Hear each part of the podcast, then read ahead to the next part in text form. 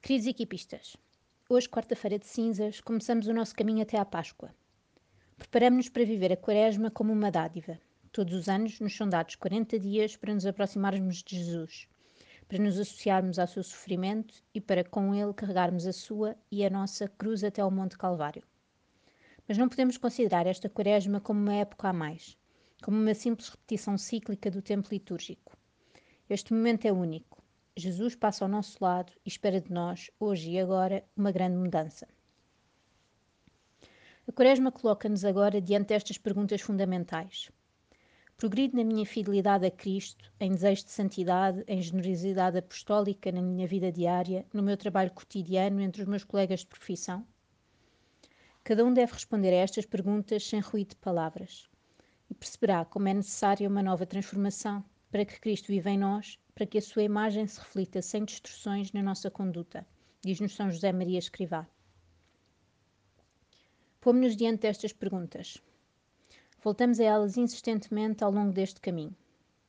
Um caminho que começa diferente todos os outros anos, com cada um em sua casa. Mas nem por isso será menos caminho, nem estaremos mais longe de Jesus neste percurso. Nestas últimas semanas, talvez o desalento se tenha instalado. Talvez o jejum e a penitência que nos são pedidos ao longo destes 40 dias nos pareçam ainda mais custosos. Mas o tempo de Quaresma é também um tempo de oração.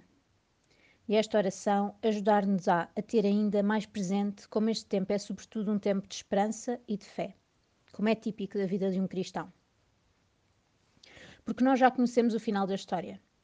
Sabemos que os discípulos, mesmo desanimados e tristes com a partida de Jesus, correram ao sepulcro. Nós, que já sabemos que o sepulcro está mesmo vazio, também temos que correr para Jesus, desejando profundamente, querendo ardentemente estar em comunhão com Ele, para que, quando tivermos a graça de o voltar a receber novamente, o consigamos reconhecer com uma intimidade e um amor ainda maiores do que da última vez. O caminho pode parecer longo, mas não o fazemos sozinhos. Fazemos-lo todos juntos enquanto movimento, com as nossas equipas e com os nossos amigos, que não estão no lugar ao lado, no sofá da sala do casal, nem apertados connosco no banco da igreja, mas estão connosco em oração.